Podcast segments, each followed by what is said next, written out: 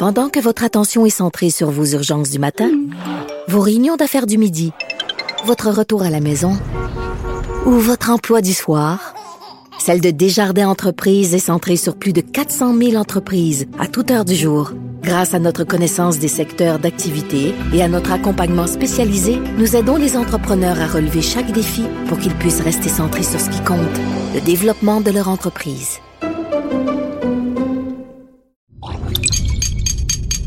Cube Radio. L'épisode qui suit traite de sujets qui pourraient choquer certaines personnes. Soyez-en avertis. En effet, on parle en détail de trafic de drogue et de violence. Je vous rappelle que la voix de la source est rejouée par un comédien.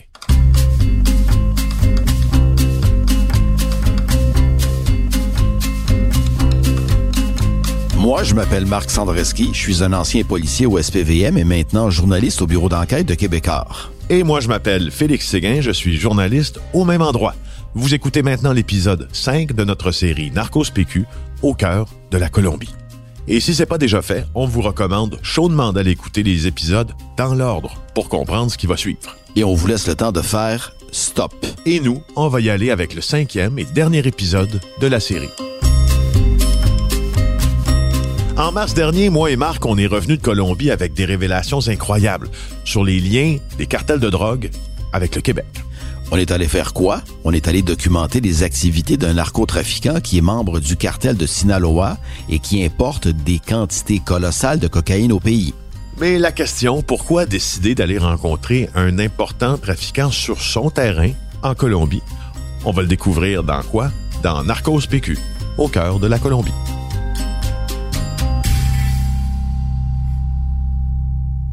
Dans le dernier épisode, on est finalement parti pour la jungle dans la cordillère des Andes. On s'est retrouvé dans un petit village tout petit de la région du Boyaca. On peut pas dire c'est où exactement et on peut pas dire le nom du village, mais ce qu'on peut vous dire, c'est que il est contrôlé par un chef de village narcotrafiquant. C'est un village loin, très loin de Bogota, perché haut dans les montagnes. Fait que là, nous autres, là, ce qu'on voulait, c'est d'aller dans la cordillère, c'est d'aller voir les plantations de coca, voir les jardins, comme Annelle les appelle. Mais là, rappelez-vous, là, on est passé du plan A au plan B, au plan C. Ça prenait des autorisations pour aller voir ces plantations-là. Annelle, il est pas chez lui, là. Il est pas sur son terrain. Il faut qu'il ait l'autorisation des propriétaires des lieux. Et nous autres, on attend encore. Nous, ce qu'on voulait, c'était documenter la production de la la cocaïne, photographier des plantations. C'était le cœur de notre reportage là-bas. Et c'est ça qu'on voulait aller chercher. Mais on, nous autres, on sait pas plus encore qu'est-ce qui s'en vient. On est encore un petit peu dans la brume, un peu comme le, climat finalement de dans- C'est de la brume. Et là, il y a un gars qui arrive. Hein, ce, ce fameux chef de, de village, ce chef narcotrafiquant du secteur. On sait pas c'est qui. Il dit vient pas un mot, Il d'abord. dit pas un mot. Il vient nous rejoindre. Et là, sans s'en rendre compte, ben, on se ramasse tous dans, dans la Toyota, dans le camion blindé, avec lui. On s'en va où? Il va nous montrer une piste clandestine. Une piste clandestine. Fait que là, encore une fois, je suis assis en arrière. Je, je prends le temps de, de, de le préciser, ce à quoi t'as... Toi, le barrière, tu l'as connu 10 minutes en à peu près 10 jours. Oui, exact. Faut ça. ça, ça- Arrête de rire, il n'y a rien de drôle là-dedans. Marc aura passé quasiment 16 heures au total, c'est pas plus, dans un minuscule arrière de Toyota Land Cruiser. Oui, parce que j'ai- eu de la sympathie pour Fred qui a été malade parce que Fred J'ai avait profité de ta Fred- sympathie pour Fred. Je me avec suis dit, je un- rester en avant avec Fred. Oui, et, et effectivement. Et là, on s'engage avec cette, euh, cet homme-là qui parle pas. Mais pas seulement il parle pas. Moi, je tente de lui parler. J'ouvre la conversation avec lui en espagnol. Hein, je lui dis bonjour. je me rappelle, moi, je dis, je dis à Marc, Marc, Parle-y un peu. Ouais. Fais la conversation, là. Marc, il me dit, ben oui, mais Chris, il parle pas. Il parle pas. Je parle tout seul. Il parle pas. Il me répond pas. Je lui dis bonjour. Bon. Je me présente. Je demande son nom. Non seulement il me, il me parle pas, mais il me regarde pas. Il regarde en avant. Ouais.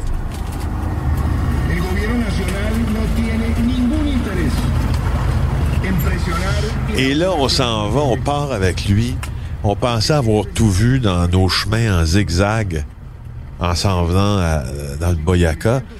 Et là, et là, on emprunte des chemins de terre à flanc de montagne, dans des routes défoncées par les glissements de terrain puis les pluies. Et là, on est, j'ai regardé sur la sur la carte topographique à peu près où on était là, on est pas loin de 3800 mètres à 3800 mètres d'altitude. Mais, mais nous là, on sait, sait pas trop où est-ce qu'on s'en va. On, on nous le dit pas vraiment. Pour finalement arriver dans cet endroit perdu où est-ce qu'on voit au loin une piste? Une piste en gravelle avec du gazon tout autour qui est vraiment, qui est, plongé, qui est parachuté au centre des montagnes.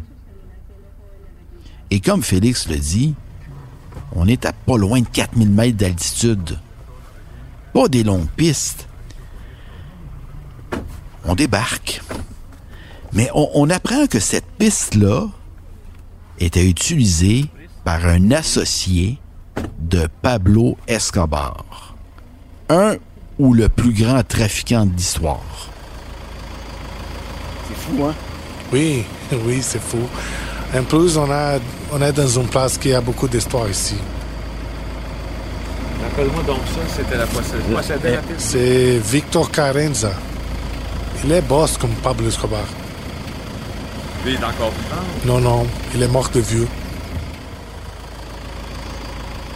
Cet homme-là en question trafiquait des pierres précieuses.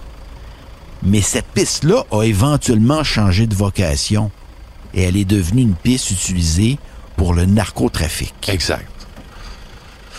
Et là, ça, donc, ça commence un peu notre, euh, notre sightseeing, comme ils disent notre tourisme, notre narcotourisme. Sous surveillance militaire. Sous surveillance militaire, parce que sur euh, les escarpements de la montagne, euh, des montagnes qui nous entourent, il y a des militaires.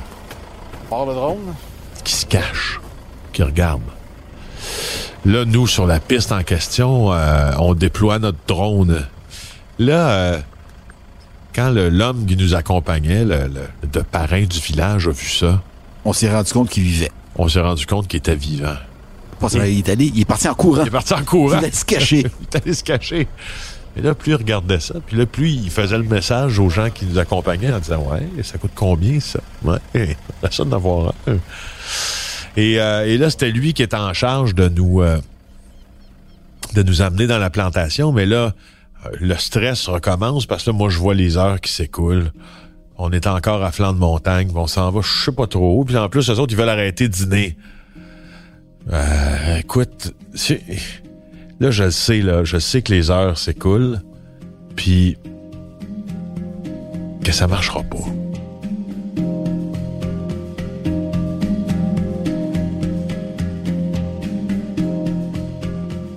Il est rendu passé midi, on est encore sur la piste et on sait aussi que l'expédition pour se rendre aux plantations, ben, ça prend au moins quatre heures. On a de la route à faire en camion, on a ensuite une heure à pied pour se rendre à l'intérieur des terres et on a une autre heure ensuite pour ressortir, donc pour revenir. Tout ça pour vous dire que dans cette expédition-là, on devait prévoir marcher deux heures à pied dans la jungle. Et ce que Anel nous dit, c'est que ça, ça doit se faire de jour parce que lui, le soir, il ne rentre pas là. Pourquoi? Parce que le soir, c'est des animaux qui sortent. C'est des jaguars, c'est les boas, c'est les pitons, puis lui, il en a peur. Et puis moi aussi. Alors là, j'ai dit, ouais, finalement, euh, ça va aller, euh, notre affaire. Là. On, on abandonne. Et finalement, on n'avait pas le choix d'aller dîner. Fait qu'on est allé dîner. Mais on est allé dîner, pourquoi? Parce que avait un plan en tête. Lui, ce qu'il voulait, là, c'est qu'on soit en mesure d'établir ce fameux contact avec le chef du village. C'est un contact qui était primordial parce que si on ne l'établit pas, on n'ira pas voir ces fameuses plantations-là et un laboratoire clandestin. C'est lui qui a le pouvoir de dire oui, de nous amener à l'intérieur. Et ce go-là, on ne l'a toujours pas. À vrai dire, là, on l'attend depuis le 12 mars. Mais tranquillement, on a fini par l'établir, ce lien-là. On a réussi à lui parler puis à développer un début de lien de confiance durant ce fameux lunch-là qu'on a pris sur le chemin de retour vers le village.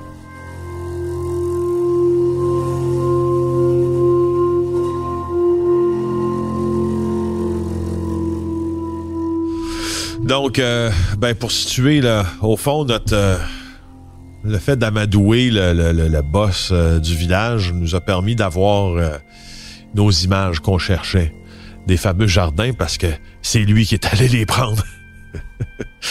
Il est allé prendre les images lui-même. Oui. Oui. Alors, tu sais, on, on, on s'est assez approché de lui, puis Marc aussi avait beaucoup confiance en Marc. Et puis, euh, il s'est assez approché, puis c'est assez, ils se sont rendus à, il y a un lien de confiance, là, il y a un courant qui passe entre les deux. Et puis, euh, finalement, il est allé lui-même. Il a pris les images, tout ce qu'on voulait, tout ce qu'on voulait voir. Bon, c'est sûr qu'on n'était pas là en personne, mais entre faire une ride dans la jungle avec des jaguars des boas la nuit, on aurait eu pas mal les mêmes images parce que on pouvait juste filmer avec nos téléphones. Alors lui, il a dit, je vais prendre mon téléphone, puis je vais y aller. il est allé filmer ces images-là, puis nous est revenu avec les images. Mais entre-temps, on a eu un autre problème parce qu'ayant les images de la plantation, on n'avait plus besoin des rendez-vous qui avaient été arrangés par Engel pour le lendemain.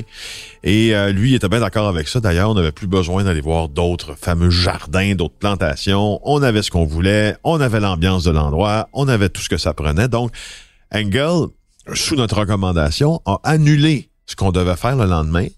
Ça, c'était arrangé avec une femme à qui Engel avait parlé. Elle avait parlé à ses boss dans la plantation. Bref, tout était organisé pour le lendemain, mais là, on s'est décommandé. Et ça a mis vraiment notre vie en danger et celle d'Angel aussi. Il faut comprendre que des jardins en Colombie, ben, tu n'y vas pas comme tu veux. On va se le dire, c'est pas de l'agriculture bio puis de l'agriculture durable, c'est on est ailleurs. hein? Exact. Et ces agriculteurs-là, ben, ils sont nombreux. Et il faut comprendre qu'en Colombie, on fonctionne par intermédiaire continuellement. Alors, Anne, elle, avait pas des ententes, mais Anne, elle, avait fait des approches auprès de certaines personnes qui allaient nous permettre de voir leurs installations. Et sans s'engager, ben, ils revenaient vers nous et ils nous offraient des options. Mais là, il s'avère qu'une des personnes avec qui il a eu une discussion, cette personne-là a pris ça pour du cash, pour une entente. Et cette personne-là s'attendait à ce que nous, le lendemain matin, on y aille. Mais en fait, là, en elle, n'avait pas d'entente avec ces gens-là. Et ça, ça a ouvert la voie à un conflit.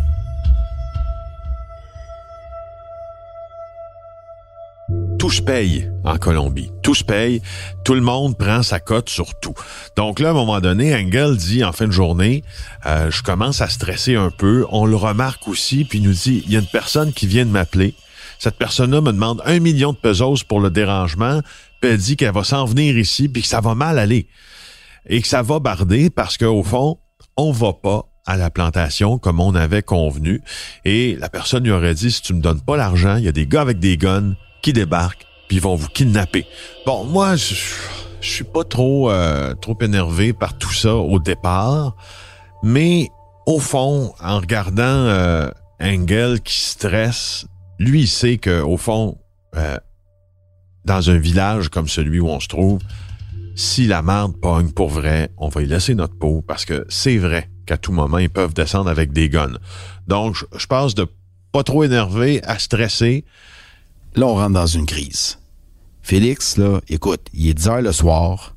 En elle est parti rencontrer ces gens-là, rencontrer des hommes de main qui, eux, avaient en tête de venir régler le problème directement à la porte de la maison.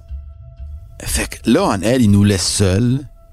Et un peu plus tard, on reçoit un message où il nous dit On part à 3 heures du matin parce que notre vie est en danger. Peux-tu dire que là, ça dort pas mal moins bien? On se dit, euh, tu sais, tu peux faire quoi au fond? Tu vas te coucher, puis tu te dis, écoute, s'il se passe quelque chose, on va le savoir assez tôt. Là. Moi, je, moi, je suis dans la chambre qui est directement à sa rue. Donc, euh, il faut y penser. Et comme ancien policier, ben, t'as des réflexes. Là, j'évalue si jamais on arrive à la porte et ça se met à tirer, est-ce que j'ai assez de barricades pour me protéger? Fait que je pense à déplacer le matelas s'il faut, le lit, bon, les choses. Mais là, on se couche et il y a une pluie déluvienne qui se met à tomber. Ah. Et là, ça cogne, là. Ouais. On est sur un, on a, on a toit de tôle? Ça cogne. Ouais, ouais. C'est une tempête.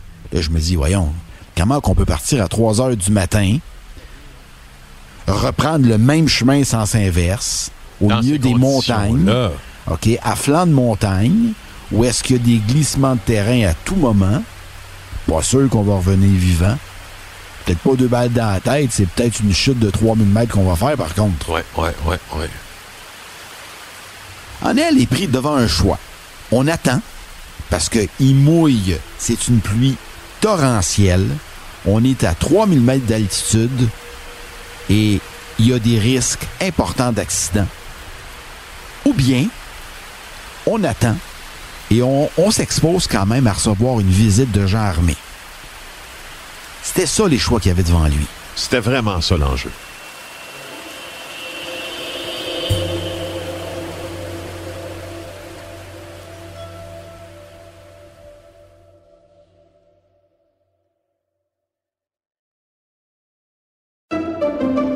Pendant que votre attention est centrée sur cette voix qui vous parle ici, ou encore là, très loin là-bas, ou même très, très loin. Celle de Desjardins Entreprises est centrée sur plus de 400 000 entreprises partout autour de vous. Depuis plus de 120 ans, nos équipes dédiées accompagnent les entrepreneurs d'ici à chaque étape pour qu'ils puissent rester centrés sur ce qui compte, la croissance de leur entreprise.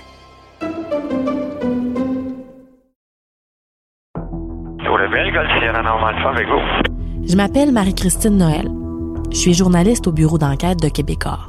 Ça fait quatre ans que je commente l'affaire du pilote Normand Dubé, condamné pour le sabotage des lignes d'Hydro-Québec avec son avion. Et à chaque fois que j'ai l'impression de me rapprocher d'une conclusion, ben, il y a un rebondissement qui vient tout changer. Aussi incroyable que ça puisse paraître, c'est l'histoire que je vous raconte dans la série Balado de Cube Radio et du bureau d'enquête, par pure vengeance. Disponible sur Cube, dans la section Cube Radio et sur les autres plateformes de Balado. Par pure vengeance est en nomination en tant que meilleure série balado au Canadian Online Publishing Awards 2022.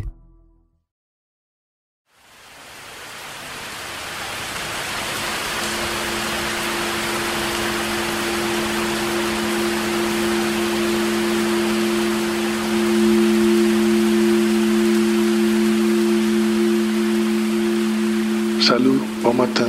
Écoute, on va partir 5h30. Là, il pleut, il mouille vraiment beaucoup et c'est dangereux. De toute façon, j'ai arrangé l'affaire hier soir. Je suis allé parler avec les supposés gars de, de l'affaire. Donc, il va rien arriver ce matin. À 5h30 du matin, on doit partir. Informe Félix Piffret, s'il te plaît. Merci.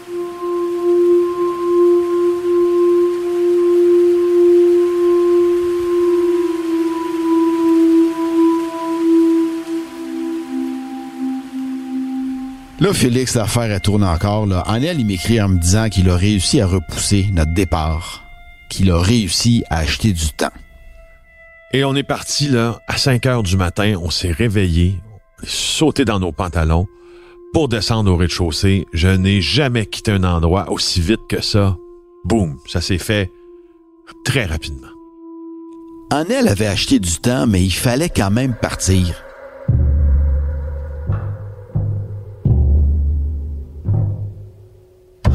C'est un peu l'image de ce que tu vois dans ton rétroviseur. On dirait que donc on quitte le village, mais plus tu avances, plus le danger que représentait le village où tu étais, il rapetisse. Puis il est de plus petit, plus petit en plus petit. Et là, le soleil se lève, puis tu perds un peu de vue ce danger-là. Puis en plus, c'était vraiment beau. La beauté des paysages et le lever du soleil s'amène. Et là, tout d'un coup, tout le monde se calme. Euh, on est content du stock qu'on a tourné, qu'on a filmé, qu'on a enregistré. Engel se calme. Moi, je me calme. Euh, toi, tu te calmes. Fred se calme, mais pas pour longtemps. La tension se dissipe. Et là, ben, on sort le drone et on s'installe. On est au milieu des montagnes. On a envie de filmer avec ce drone-là, filmer l'immensité, les splendeurs de la région. Et, et Fred, notre caméraman, ben, c'est un expert hein, en manipulation d'un drone. Puis t'as Engel, puis t'as le chauffeur qui regarde le drone, puis ils en reviennent pas, eux autres aussi, comment c'est beau, comment c'est le fun. Là, moi, je vois le drone, et là, c'est comme l'accident de train au ralenti, là. Je vois le drone qui s'en va vers Fred, où il va se poser le drone, en plein sur la tronche de Engel. Il mange, il mange un coup de drone, et là, ça y entaille le bras. Alors, on est passé d'un regard amusé à un, état d'esprit où on se disait, oh, oui, comment il va prendre ça, le beau Engel, lui, de se faire attaquer par un drone, tu. Et là, Fred, plus, plus que mal à l'aise, hein, il s'éclipse. Il ramasse son drone, il s'en va vers, la voiture, il range son stock. Et Anne, elle, qui reprend un peu ses sens, nous dit un petit peu mi-blagueur. Hein, il nous dit, Fred le sait pas, mais c'est le seul gars qui m'a blessé, qui est encore en vie aujourd'hui. Alors, on a gardé ça mort, sans mauvais jeu de mots. On ne l'a pas dit à Fred, mais maintenant, il le sait.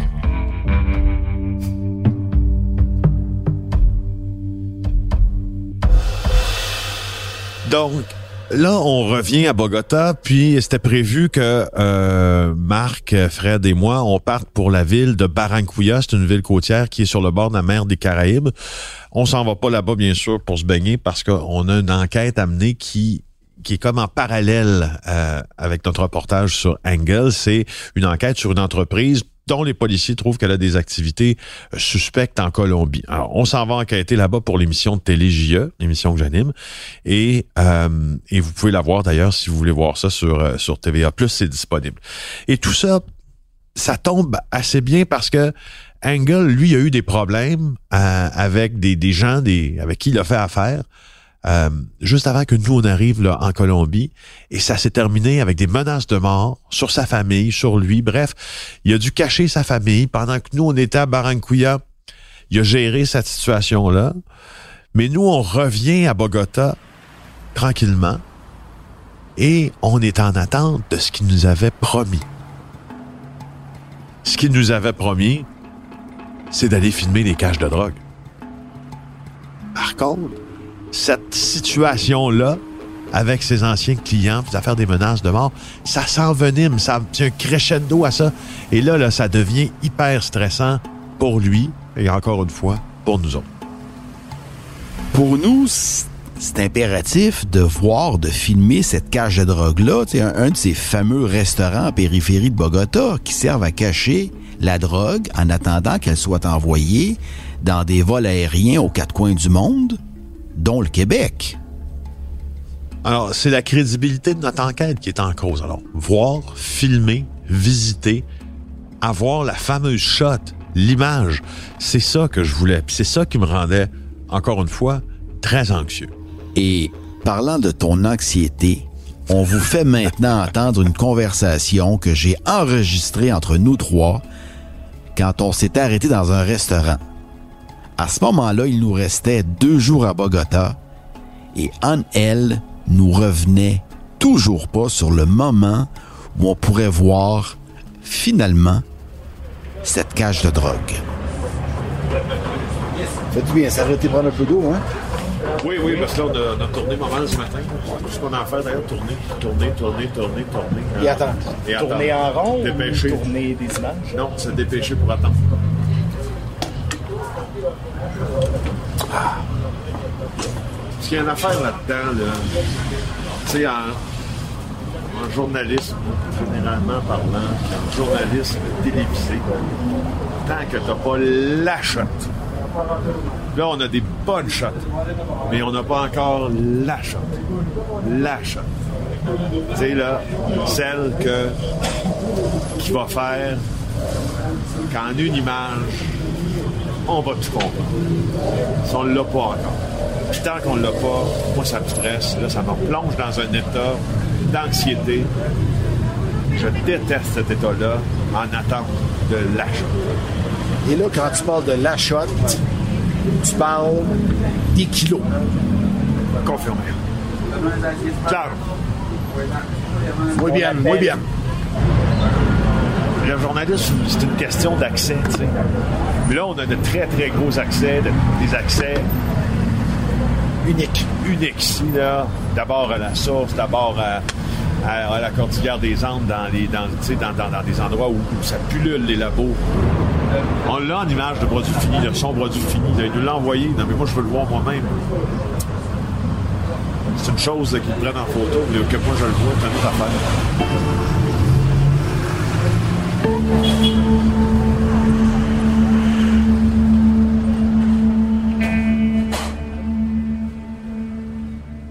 Le lundi matin, euh, elle, doit venir nous rencontrer à l'hôtel à 9 h. Rappelle-toi, là, il s'engage à nous rencontrer à 9 h du matin pour qu'on puisse aller voir cette cache-là. 9 h arrive, Anne, elle est pas là. Il nous écrit, il y a un problème, il va venir nous voir un peu plus tard. Il va venir à midi. Et là, Annelle arrive, on le rencontre devant l'hôtel, devant le Hilton, rappelle-toi, et Anne-Elle nous dit, ça fonctionnera pas. Hein? La crise a augmenté, les menaces de mort envers lui et sa famille ont pris de l'ampleur et il doit partir ce soir avec sa conjointe et le fils de sa conjointe et les cacher à l'extérieur du pays. Et là, on est pris dans une situation là, de do or die. Hein, si je peux m'exprimer ainsi en anglais, do or die. Et là, on, on doit lui mettre de la pression. T'as raison, parce que il, il doit partir le soir même. Le soir même. Cacher sa famille à l'extérieur du pays. Donc, c'est la dernière fois qu'on va le voir. Fait que si on le fait pas dans la journée, ça n'existe pas. Je me rappelle qu'avec Marc aussi, on a eu comme un, sans dire une friction, mais une divergence d'opinion sur, je me rappelle très bien, on était en face du Hilton, dans le quartier de Chapiniero. Puis j'ai dit à Marc, j'ai dit là, Marc, on va arrêter de niaiser, là. Puis à partir de maintenant, on va mettre de la pression. Puis je rappelle qu'on a appelé Engel, puis on a dit Engel, là, c'est le temps que ça se fasse, là. Parce que là, on est venu ici pour ça, puis là, on l'a pas, là. Viens nous montrer ça. Parce que sinon, ça marchera pas, notre topo. Ça En fait, Félix, là, on va résumer ça bien simplement. Il est minuit moins une. Exact. Et on n'a toujours pas la cache de drogue. Puis euh, là, je me dis, ben, on va, là, va falloir mettre, la- malheureusement, il y a déjà beaucoup de pression, mais il va falloir qu'on en mette plus pour nous autres avoir ce qu'on veut. Parce que c'est pas compliqué. Je veux dire, si on l'a pas, tu peux pas revenir à Montréal en disant, hey, c'est cool, j'allais passer 10 jours en Colombie puis j'ai pas la shot. Félix, la clé, elle a été, là, elle se résume à une chose. On a dit à Anne, elle, que sa crédibilité dépendait de notre capacité d'aller voir cette cache-là. Comment le public pouvait vraiment croire tout ce qu'il nous disait sans qu'il nous montre la cache? Et c'est là qu'Anne, elle a dit, c'est bon les boys, on va la voir. Ouais. Et il nous a dit 15 heures dans un quartier en particulier. Allez là-bas, je vous envoie l'adresse et attendez-moi sur place.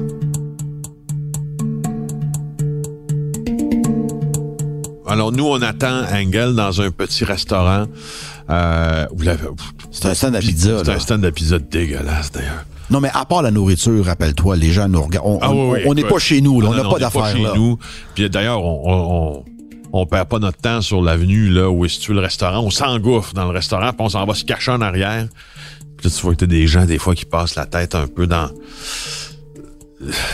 dans le petit restaurant, dans l'embrasure là, de la porte, là, une porte de, de- de garage. Puis qu'est-ce qu'ils font là, eux autres, les, les trois gringos? Là? Fait que là, Annelle arrive dans le restaurant et la première chose qu'il nous dit, c'est les boys, vous avez des couilles de vous installer ici. Et c'est là qu'il nous explique qu'on est dans une section de la ville contrôlée par des anciens guerrieros, narcotrafiquants, euh, et qu'on n'hésiterait pas une minute à, à nous, à nous faire la peau, ou en tout cas à nous faire du mal là, si on trouvait notre présence euh, suspecte. Et là, il se passe des choses, là. C'est digne d'un film. On quitte. On quitte ce petit. Écoute, c'est même pas un restaurant, là, ce petit comptoir mal affamé avec lui. Et on marche. On sait pas où est-ce qu'on s'en va. C'est Annelle qui colle la shot. On marche sur l'avenue.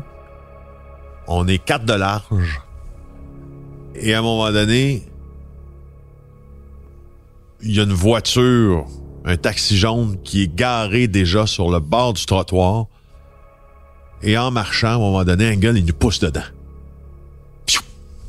Le taxi décolle. Ce qui est drôle là-dedans, c'est que Annelle, il parle pas au chauffeur. Non, le chauffeur, Il part immédiatement. où il s'en va. Il sait où est-ce qu'il s'en va, c'est préparé, c'est planifié par Annelle. Moi, j'ai eu un 5 secondes. Là, à ce moment-là, j'ai eu un 5 secondes de dire Ah, c'est bon, on s'en va où, là? Tu sais, là, c'est pas. C'est surréel, le taxi part. On roule pour une dizaine de minutes et il stationne, encore une fois, en périphérie de l'endroit, de la cache finalement qu'on doit aller visiter, du restaurant en, en question. On débarque et on se dirige tranquillement à pied. Et là, je sais pas si tu t'en souviens, mais Anne, elle, là, nous dit Levez vos yeux discrètement vers les appartements en hauteur. Alors, lorsqu'on regarde en haut, vers les fenêtres, ben, on voit qu'il y a des hommes qui font de l'observation, qui font ce qu'on appelle en milieu criminel et en milieu policier de la watch. Et il se passe des messages. Et au moins, par exemple, on n'a pas d'affaires là au sens propre, mais on est invité quand même par Engel et son organisation. Donc, on, marche tranquillement. C'est un peu bizarre parce qu'on traverse des parcs, puis on jase, on fait sentir, on essaie de, de- de- d'emprunter un air un peu euh, normal, un peu insouciant. Boum, boum, boum. On au fond, on s'en va finalement dans ce, dans ce qui est un restaurant en temps normal, puis c'est là que la cache est située. Alors, en se dirigeant vers euh, le restaurant, Engel nous fait ses, euh, ses- dernières recommandations. Il dit, les boys, vous avez cinq minutes. C'est un vrai cinq minutes. Alors, on entre dans le restaurant. Moi, je pars mon chrono pour être sûr qu'on respecte le cinq minutes en question. Et là, rapidement, il nous fait faire le tour. C'est- tout petit. Euh, Il y a un frigo, des tablettes et un plan de travail pour cuisiner les arepas. Mais un des mets traditionnels colombiens. Et euh, donc, il lève le plan de travail et là, il y a un double fond. Et là, boum, à peu près quoi? Une vingtaine de kilos? On est à 20 kilos assurément. 20 kilos de coke. À ce moment-là, je le sais, là, c'est la money shot. hein, on appelle ça la, la money shot. Donc là, genre, Fred se met à filmer, je prends mon micro, j'accroche mon micro, on commence à enregistrer. Et là, Fred me dit, il me regarde, puis il dit, Félix, j'ai pas de son. Là, j'ai passé, là, j'ai Asti, fuck, tabarnak, Chris. J'ai, je les ai tout dit pendant, c'est comme 30 secondes, qu'est-ce qu'on fait? Alors là, Marc a pris l'iPhone de Fred, a enregistré mon audio sans que ça paraisse. C'est toujours là que ça arrive en télé, d'ailleurs. Tu sais, quand un, quand un, quand la shot est là, quand la shot arrive, il y a toujours quelque chose qui se passe. Fait que là, on n'avait pas de son, mais finalement, on s'est arrangé. Bref, on a tout filmé ça, puis on est parti, puis on était content. En elle, il nous dit cinq minutes. Pas pour rien qu'il nous dit cinq minutes, parce que lui, il s'est engagé envers les gens qui, qui contrôlent le restaurant. Et lui, il a donné sa parole qu'on ne dépassait pas cinq minutes. Alors là, dans ces péripéties qu'on vit à l'intérieur, où le son ne fonctionne plus, le chronomètre continue à descendre. Mais au final, ben, on l'a respecté le cinq minutes et on est sorti. Ouais. On est sorti juste à temps, à vrai dire. Oui, puis on a marché tranquillement euh, pour aller prendre un autre taxi. Et euh, là, cette fois-là, chacun un taxi différent. Nous, une voiture qui allait nous ramener à notre hôtel. Lui, une voiture qui allait le ramener, whatever. Et euh, on a pris une dizaine de minutes sur un coin de rue, parler. On savait que c'était la dernière fois qu'on le voyait. On a fait nos adieux à ce moment-là. On a fait nos adieux. Ouais. Assez, assez émotif parce qu'à un moment donné, il y a toujours un moment là où c'est la dernière fois. Tu sais, dans ces affaires-là, il y a toujours une dernière fois. Quand on traite avec ces gens-là, c'est pas une promesse de se revoir pour une bière à un moment donné puis on a eu bien du fun. C'est une promesse de, de faire de notre mieux, de notre côté, pour raconter son histoire. Puis de son côté, ben c'était aussi l'émotion de nous avoir partagé son histoire. Et je te rappelle que Anne-Elle, ce soir-là, quittait pour un autre pays. Ouais. Il quittait la Colombie à un endroit qu'il nous a jamais dit. Et qu'on veut pas savoir. Parce que c'est pour des raisons de sécurité pour lui, c'est des raisons de sécurité pour nous. Parce que quiconque pourrait venir nous demander où est Angle, pour vrai, on ne sait pas. Il n'y a pas juste ça, il y a le fait que dans, le choix que Anne-Elle euh, a fait, euh, il savait, et il nous l'a dit, il savait qu'en sortant de cette façon-là, euh, publiquement, il mettait sa vie en danger, mais ça l'a été sa volonté, il le voulait vraiment. D'une part, par mon expérience policière, j'ai appris que les gens avaient souvent plusieurs dimensions. Une personne n'est pas uniquement une chose. Et Anne-Elle nous a démontré qu'il n'était pas qu'une chose. C'est vrai. C'est un narcotrafiquant, mais c'est un homme de famille qui avait aussi un autre volet de sa vie, euh, un autre caractère aussi. Euh, je l'ai vu dans la police, je l'ai vu chez Anne-Elle, et ça, ça, reste troublant. On le ressent intérieurement, cette espèce de dualité-là. En même temps, on a vécu, euh, quand on a passé deux semaines avec lui, euh, ça a été très intense, avec toute la pression et le stress qu'on a vécu là-dedans. Et en une fraction de seconde, tout ça disparaît.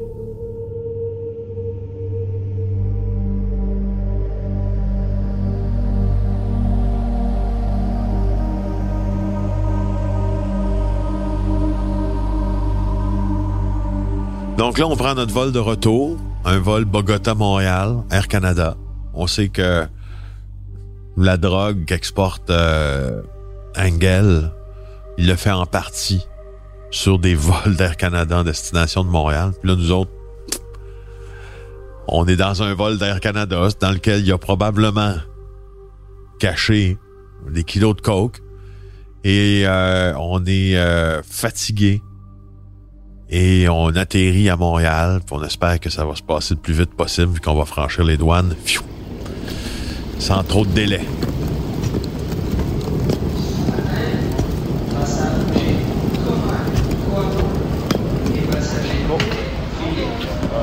Et là, ben on a une surprise. On est au carrousel hein, pour récupérer nos valises, au carrousel du vol de Bogota-Montréal. Et il y a peut-être euh, une centaine de personnes qui sont un petit peu éparpillées puis attendent leurs valises. Et il y a un agent qui arrive avec un chien pisteur. Et il fait le tour de toutes les personnes qui attendent les valises et le chien se met à sentir chacun des individus. Le chien se met à sentir toutes les valises sur le carrousel qui est en marche. Euh, L'agent en question met sa main, il palpe chacune des valises et mon réflexe d'ancien policier, ben, on pense a de la drogue. Et, en fait, bon, j'ai parlé ensuite à une source euh, dans, dans, le milieu euh, des douanes et il m'a confirmé qu'à ce moment-là, ils avaient une information que de la drogue était à bord de ce vol-là d'Air Canada. Je savais pas que tu avais fait ça. Oui. C'est comme euh, boucler la boucle. C'est quand même incroyable que lors de notre vol de retour, suite à notre reportage sur le narcotrafic, c'est incroyable de, de réaliser qu'il y avait probablement de la cocaïne dans ce vol-là.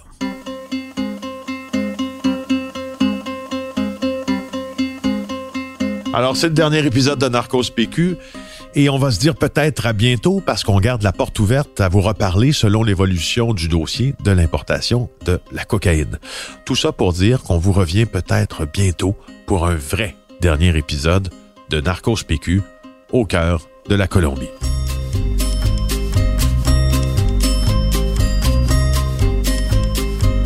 Animation Félix Séguin et moi-même Marc Sandreski, réalisation et montage Anne-Sophie Carpentier.